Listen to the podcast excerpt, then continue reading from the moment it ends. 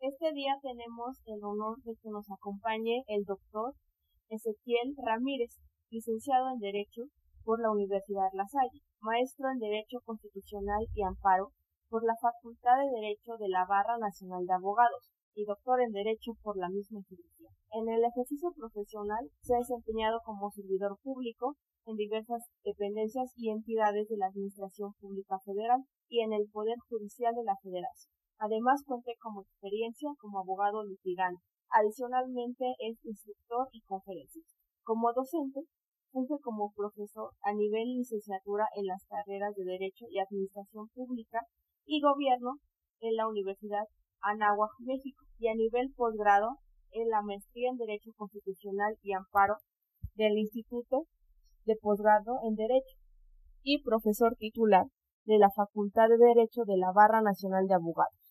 Además, es miembro de la Asociación Nacional de Doctores en Derecho de la Barra Nacional de Abogados, de la Barra Mexicana Colegio de Abogados y director general y fundador de la Asociación Juristas Latinoamérica, la cual tiene su página en Facebook y la pueden encontrar como Juristas Latam. Además es un muy apreciado profesor al cual admiro y respeto.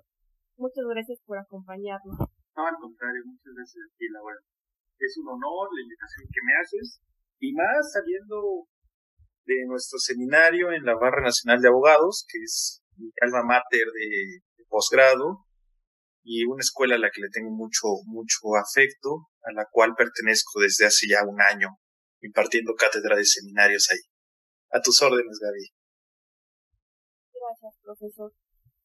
Este podcast es para hablar sobre el Sistema Nacional Anticorrupción ¿Podría explicarnos eh, qué es el Sistema Nacional Anticorrupción?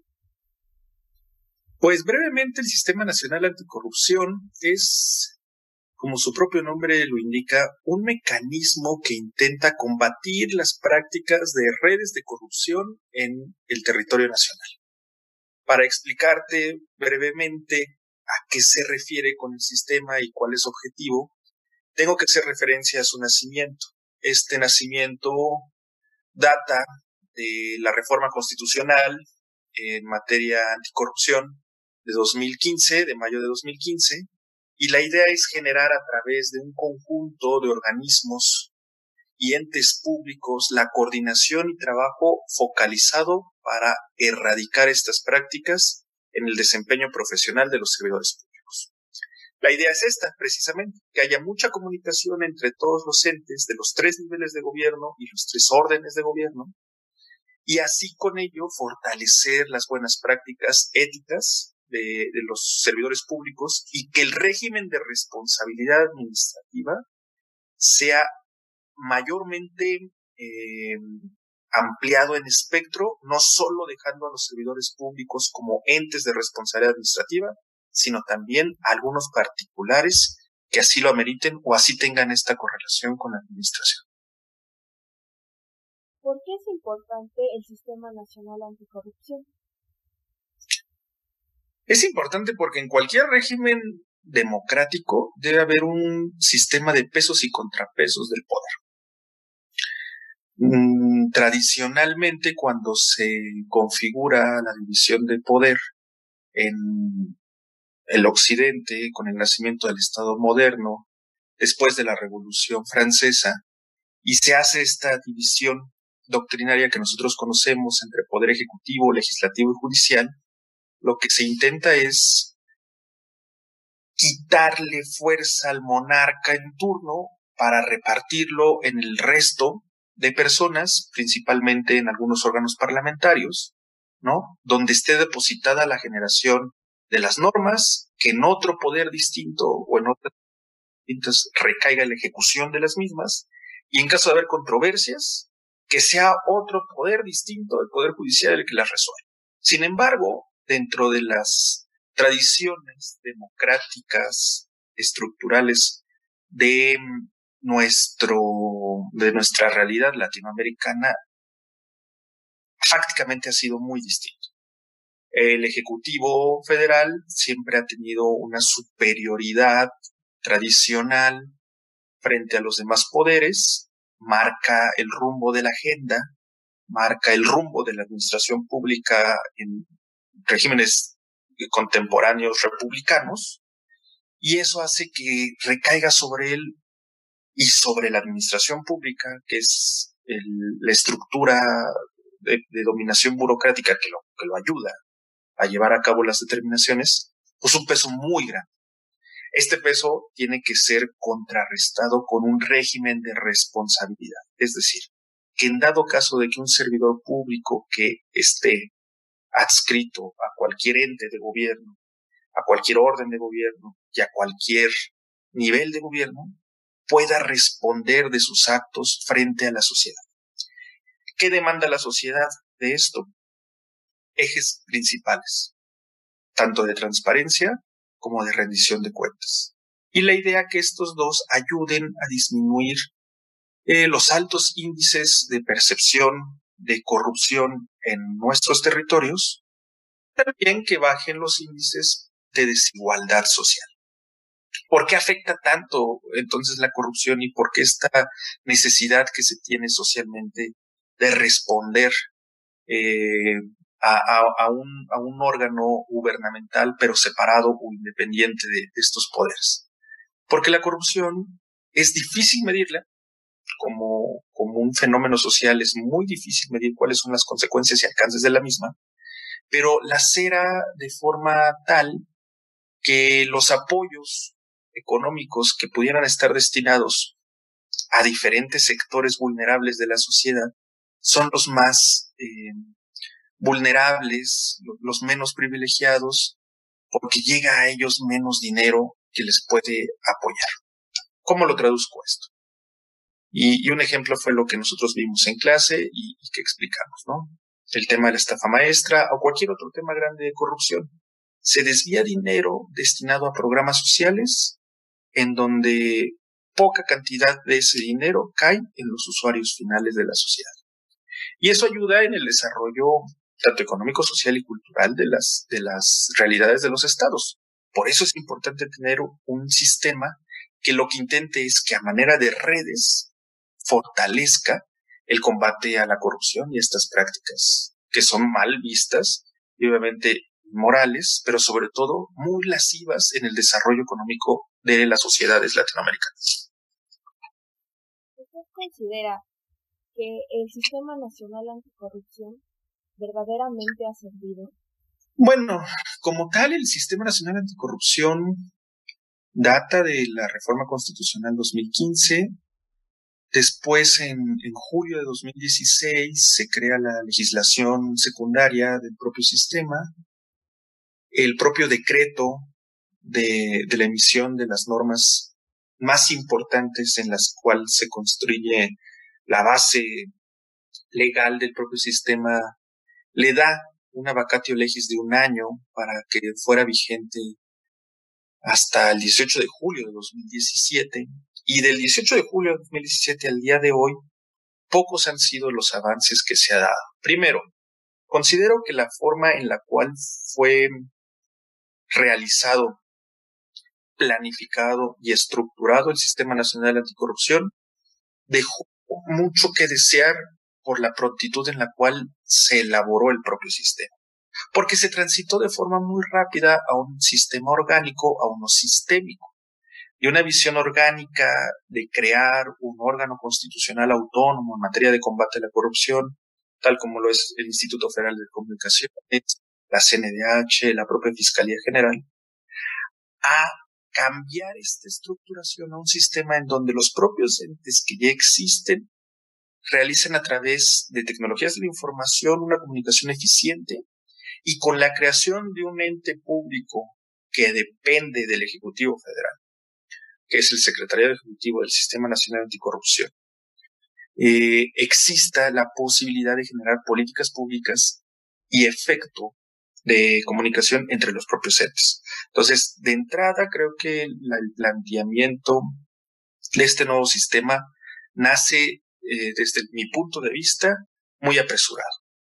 ¿Qué trajo contigo este nacimiento apresurado con esta nueva legislación? Bueno, errores en la propia ley general de responsabilidades administrativas, que es la toral para el efecto de aplicar sanciones, es sustanciar procedimientos e iniciar investigaciones que tengan como ente principal de persecución actos de corrupción, pero también la parte de comunicación intersistémica y orgánica con los entes del gobierno.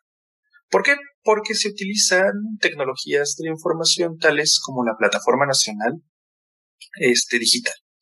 Esta plataforma digital nacional que establece su fundamento desde la Constitución, pasando después a la Ley General del Sistema Nacional Anticorrupción, obra de seis aspectos principales. Uno, conocer que existe la conformación de esta plataforma digital nacional en estos seis rubros, cuyo objeto es que todos los entes involucrados para el combate a la corrupción la puedan utilizar, otorgándole un beneficio adicional a su labor. Sin embargo, como bien sabemos, para que un proyecto no solo de tecnologías de la información, sino también de gran calado como el Sistema Nacional de Corrupción, se necesita fondos y necesita recursos para implementarse. Recursos que al año 2018 ya se encontraban comprometidos para su instrumentación y a lo cual el actual gobierno no ha impulsado en su generación. Y eso lo podemos ver nosotros desde el programa sectorial del propio Secretariado Ejecutivo o otros adicionales como son los recortes a los subsistemas de transparencia, de combate a derechos humanos, de equidad de género con mujeres, todo va de la mano. Eh, ¿Ha servido o no ha servido? Creo que es muy pronto para decir si ha servido o no ha servido, pero no hemos visto que haya avances significativos respecto al combate a la corrupción. México, en los últimos lugares a nivel Latinoamérica, de combate a la corrupción. No hemos visto más que dos, tres casos emblemáticos donde responsables han acudido a responder de sus actos en sede penal, que esa es otra cosa muy distinta. Estoy refiriéndome a circunstancias como Rosario Robles o Emilio Lozoya, en donde su responsabilidad de su actuar dentro de la administración ha trascendido al ámbito penal, pero en el ámbito administrativo no hemos visto mayor mayor beneficio o, un mayor efecto. Tenemos circunstancias en, desventaja. Uno, eh, la falta de uso de técnicas de investigación en materia de faltas administrativas graves que pudieran asociarse a delitos cometidos por servidores públicos por hechos de corrupción. Y la segunda, la deficiente capacitación que hay en los operadores de este nuevo sistema. Eh, en el actual gobierno no le ha, mm, no ha impulsado en poner actores estratégicos que operen este sistema en su beneficio.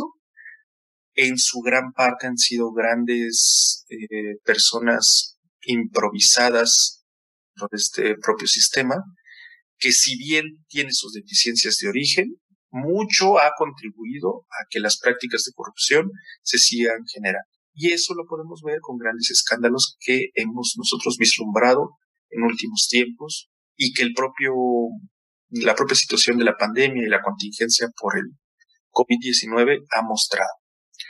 Eh, en conclusión, diría que no ha habido un gran avance dentro de la implementación del sistema, tampoco ha habido resultados favorables y suponiendo lo que pudiera pasar en un futuro, considero que se contrapone mucho a la visión que tiene el actual gobierno, porque por un lado maneja como principal estrategia el combate a la corrupción y la impunidad, por otro lado no ha fortalecido el sistema, pero tampoco ha generado acciones distintas que pudieran eh, anticiparnos un cambio de estructura para el combate a la corrupción. Lo que hemos visto es más de lo mismo y se ha dejado la puerta abierta a la impunidad por las inconsistencias que la propia ley general tiene y que la Corte en últimas fechas ha venido con sus criterios a tratar de armonizar con el resto de nuestra legislación vigente. Muchas gracias por aceptar esta entrevista, por su explicación. Eh, usted, bueno, cabe resaltar, es un excelente abogado, un excelente profesor. Eh, Muchas gracias, le vuelvo a repetir, por aceptar esto y sobre todo porque la intención de este podcast es informar eh, a toda la población en los términos más eh, fáciles de entender. Y sobre todo con un especialista de su nivel, es un gran honor y un gran placer que haya aceptado. Muchas gracias. No, te agradezco a ti, Gaby. Te agradezco mucho este espacio que me das en tu podcast y agradezco mucho a la gente que nos ve porque la idea del combate a la corrupción no es estrictamente encaminada a las autoridades públicas. Muchos escándalos de corrupción se han dado desde denuncias anónimas ciudadanas hasta periodismo de investigación de diferentes fuentes, que lo que han utilizado es las herramientas de transparencia y rendición de cuentas que tenemos a la mano. Se ha criticado mucho a los gobiernos anteriores, más desde el inicio de este gobierno. Pero algo que sí ha beneficiado es que a partir del 2000, el régimen que teníamos nosotros autoritario, después de los 70 años eh, por gobiernos priistas, fue decayendo. Se empezaron a dejar las ventanas y las oportunidades abiertas al resto de la ciudadanía para utilizar estas herramientas jurídicas en beneficio de todos. Y esto lo podemos ver gracias a las reformas en materia de transparencia, a esta reforma en materia de eh, Sistema Nacional Anticorrupción, a la reforma en materia de la reforma en materia de amparo, la reforma penal, que el día de hoy han ayudado a que las personas puedan hacer efectivos sus derechos. ¿Qué nos queda como sociedad? No ser paleros del poder, como vulgarmente se ha dicho, no aplaudir al poder, sino cuestionarlo y pedirle cuentas. Y de ahí este ámbito de responsabilidad que cualquier servidor público tiene, desde el presidente de la República hasta el nivel de enlace más bajo de cualquier dependencia o entidad, de la Administración Pública Federal, de los estados, de los municipios, del Poder Judicial, del Poder Legislativo, tienen. Los servidores públicos tienen que responder de sus actos. Y si sus actos tienen consecuencias que vulneren a la sociedad, que vulneren la legalidad o que inclusive vulneren la norma penal, tienen que ser responsables administrativa y penal. Te exhorto, Gaby, a que sigas este tipo de, entrevistas, este tipo de podcast, porque mucho nos deja la sociedad y más formar un criterio que sea no solamente analítico, sino crítico del poder público que tenemos hoy en día. Muchas y gracias por tu entusiasmo. Buenas tardes, profesora, ¿cómo está? Muy bien, gracias. ¿Usted cómo está? Bien, bien, con muy gustosa de tenerla en este espacio el día de hoy. Pues muchas gracias por la invitación a usted.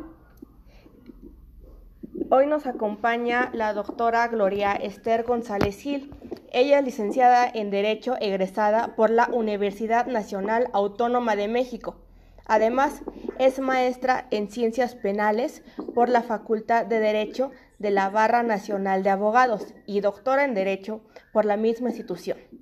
Actualmente está cursando su segundo doctorado, en Cultura de Derechos Humanos. Además, ha tomado distintos cursos y diplomados, entre ellos una ventana al derecho europeo por la Universidad de Granada, España, marco jurídico de la compra-venta de bienes inmuebles y contratos mercantiles en la Universidad La Salle.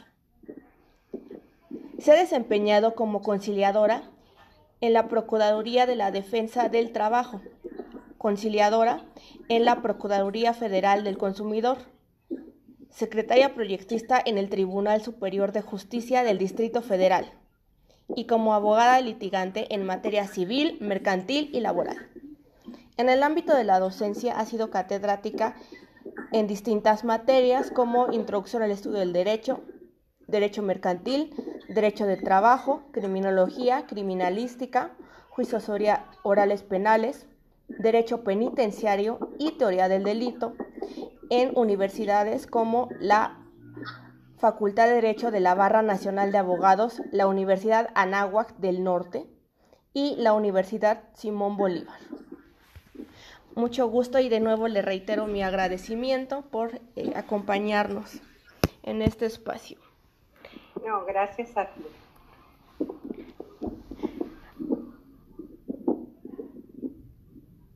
¿Usted cómo definiría los derechos de los médicos?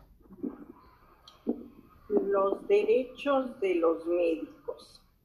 Bueno, eh, primeramente debemos de pensar en el médico como un ser humano. Eh, un ser humano que tiene derechos humanos primigenios, independientes de eh, su profesión, está el derecho a la vida, el derecho a la libertad, el derecho a la igualdad, ¿verdad?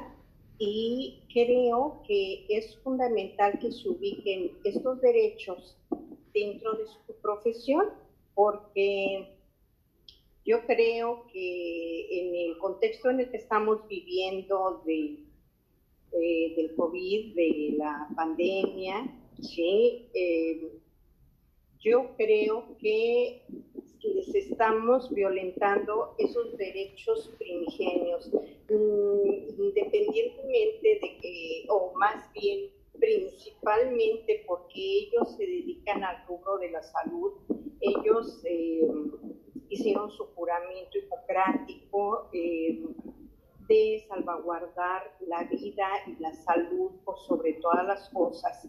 Eh, con ese fin, muchos arriesgan su propia vida.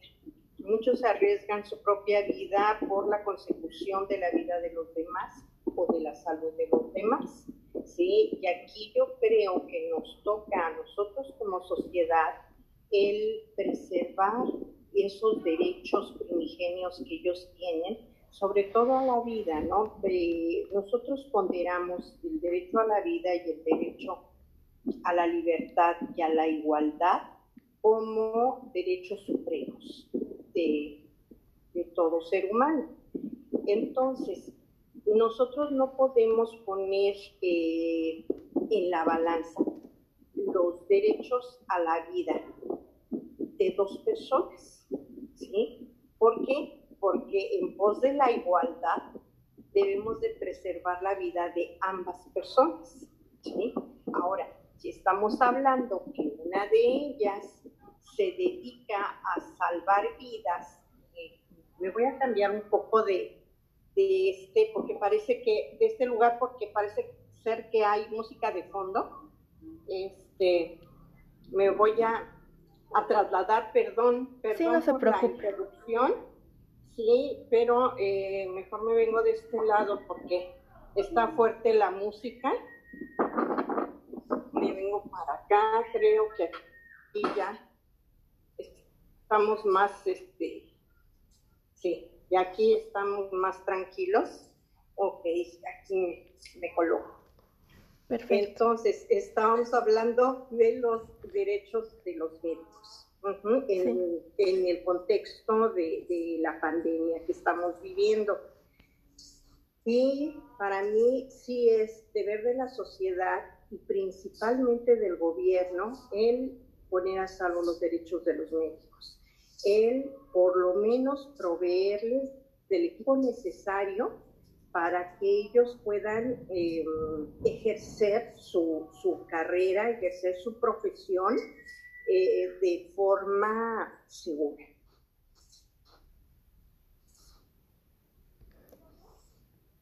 Este, bueno, yo por lo menos es lo que creo en cuanto a nuestros médicos, ¿no? Ya ahorita a estas alturas ya están bastante cansados, bastante cansados de no tener un día de descanso, de tener que pelear diario porque les den eh, el equipo necesario para poder trabajar. Algunos se han tenido que poner en huelga para eh, para que los doten del equipo necesario. No obstante, que varias eh, instituciones eh, privadas y de beneficencia eh, se han dedicado a comprar equipo médico y a donarlos, pero parece ser que en el camino se pierden. Entonces no sé qué está sucediendo, pero por internet sí los podemos adquirir un poco caros, ¿verdad? Sí. Entonces, bueno, esa es la situación. ¿En dónde se encuentran regulados los derechos laborales de los médicos? Eh, mira, Los derechos laborales de los médicos como tales todavía no los abarca, o sea, como profesionistas todavía no los abarca la Ley Federal del Trabajo, pero sabemos que una de las características del de derecho del trabajo es que está en, constante expansión y entonces eh, si se encuentra en constante expansión, pues estamos buscando por lograr que ese derecho laboral, ese derecho social, ¿sí? eminentemente, cubra todos los rubros de trabajo, independientemente que sean o no profesionistas, o sean obreros, o sean técnicos, o sean, bueno, cada quien es especialista en su propia rama, ¿verdad? Sí. Entonces, eh, ahorita está como trabajo especial el de los médicos residentes. Esto es solamente cubre estos derechos en su residencia, su estancia en la residencia, que anteriormente era casi casi esclavitud total y ahorita, bueno, pues ya con eh, este capítulo de los trabajos especiales dedicados a los médicos residentes, por lo menos se les da un mínimo de derechos que les corresponden en esta estancia. ¿Qué piensa sobre este capítulo de los derechos de los médicos residentes?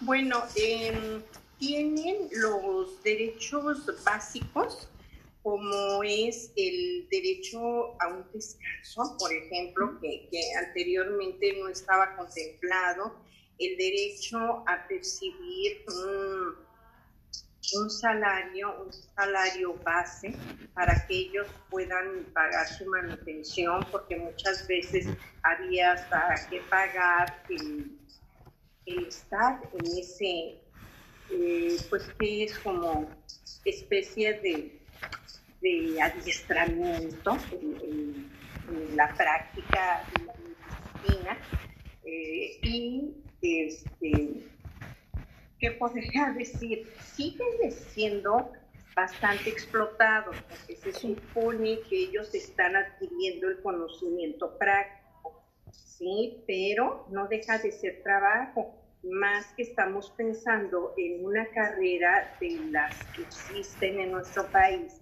que son más largas, que tienes más tiempo en el estudio. Entonces, imagínense después de haber cubierto cinco años, pues ahora tienes que hacer eh,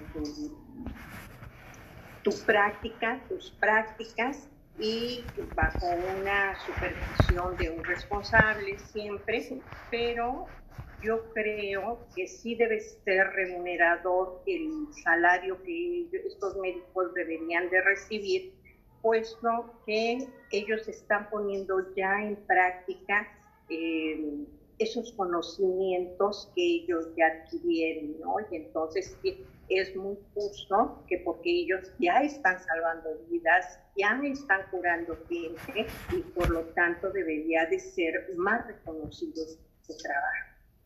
Sí. Em, este capítulo de la Ley Federal de Trabajo, para ser más específicos para los que nos escuchan, es el capítulo decimosexto. Está compuesto eh, por ocho artículos. En su opinión, eh, son pocos artículos, haría falta agregar más artículos, eh, poner más derechos, regular otras cosas.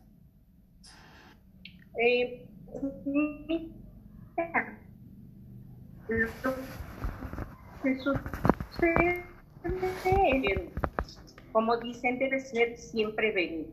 Y parece ser como si cubriera todas las áreas. Y en la práctica sí lo es. Es que en la práctica esos derechos, o sea, tienen pocos, pero esos derechos no son respetados. No son respetados por los jefes que, eh, bueno, yo, en la experiencia que he tenido en el área médica, eh, del sector público, por ejemplo, eh, me ha ido muy mal. Me ha ido muy mal en el sentido de que la gente que tiene cierto cierto nivel, cierta envergadura juguetes, eh, lo malinterpretan y sienten como que son dueños de las personas, ¿no? Y entonces eh, eh, no les mandan, no, no les, ¿cómo, dijera? No los instruyen de una forma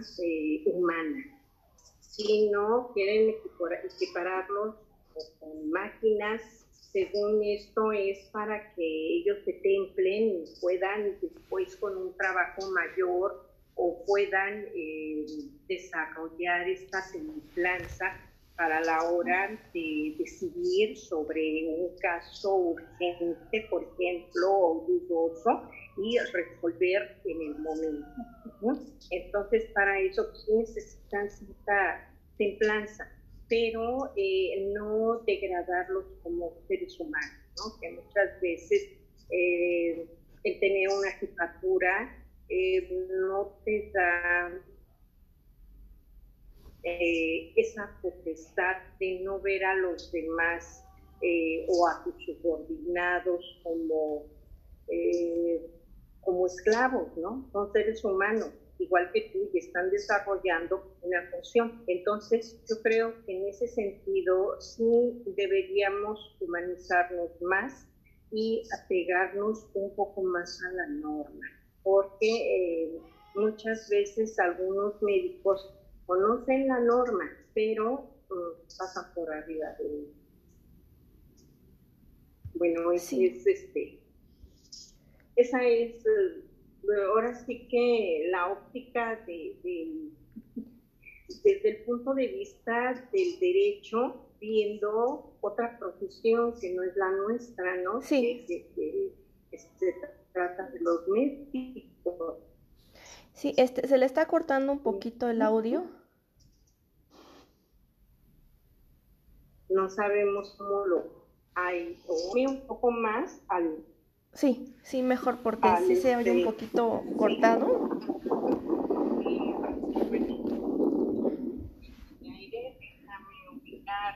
Sí, claro. Sí. Ah, es que está del lado de la música. Entonces, me vengo para acá, sí. Tal vez aquí. ¿Cómo me escucho? mejor. Escucho mejor? Sí, ah, sí, sí. Correcto, entonces yo creo que eh, aquí nos quedamos. Sí. Muy bien. Entonces escucho. Por ejemplo, en la hipótesis, eh, un médico que ya es este está haciendo su especialidad, por ejemplo, en neurología, se le podría llamar a este médico a que prestara sus servicios para el COVID como médico residente, no sé, tal vez un R4. Mm, eh, perdón, eh, creo que estoy, eh, este, no estoy actualizada, que es un R4. Es un, son los niveles que manejan los médicos. Digamos que el R1 es el nivel más pequeño y el, y el R4 es como el nivel más alto de los ah, pasantes. Entonces me imagino que un R4 es una persona que ya cubrió eh, una residencia, nada más que ahorita está cubriendo otra en base a su especialidad, ¿no? Sí. ¿Sí será así? Sí. Ok. Entonces, ¿y cuál es la pregunta, perdón? Podría llamarse a un médico que está haciendo su residencia, por ejemplo, en neurología, a que preste sus servicios para el COVID-19 como médico residente?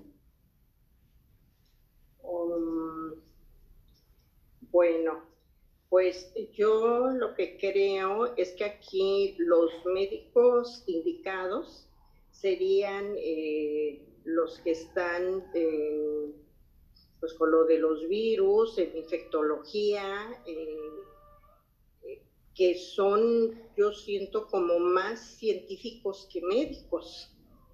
porque estamos hablando de un agente patógeno eh, desconocido que eh, apenas está en estudio y está en estudio a marchas forzadas. Entonces ahí, pues eh, tal vez no sería el indicado, sin embargo, pues ahorita hay pocas gentes especializadas en esa, en esa materia y en ese minicampo en específico que yo creo que se tienen que cubrir todos los flancos y se tiene que echar mano de todo el personal que exista para poder eh, cerrar filas contra, contra este, pues esta bacteria que poco conocemos de ella, ¿no? Sí. ¿Qué piensas sobre que los médicos actualmente por la situación del COVID-19 eh, se ha pedido a los médicos que aporten eh, parte de, de, su dinero a las enfermeras para cubrir los gastos de los, ya sea de todos los insumos, de los medicamentos. Esto jurídicamente está bien, es correcto, está mal. ¿Es posible? Eh, a ver, ¿quién tiene que correr con los gastos de médicos de quién? o sea, los médicos de sus pacientes. Sí, del hospital. Cuando el hospital, por ejemplo, en la hipótesis en la que se el hospital ya no tiene suficientes medicamentos y entonces eh, les piden a los médicos que contribuyan con dinero para comprar estos medicamentos y cualquier tipo de insumos. No, no, yo siento que jurídicamente no es correcto.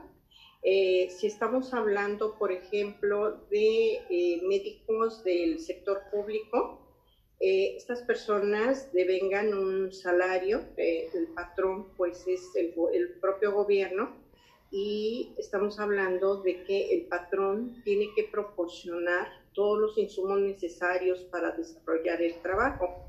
Se supone que un trabajador tiene esa característica de eh, él es propietario únicamente de su fuerza de trabajo, de ese desarrollo intelectual o ese desarrollo mecánico, físico-mecánico, eh, y no tiene los medios de producción, no es dueño de estos medios de producción y se supone que trabaja por un salario.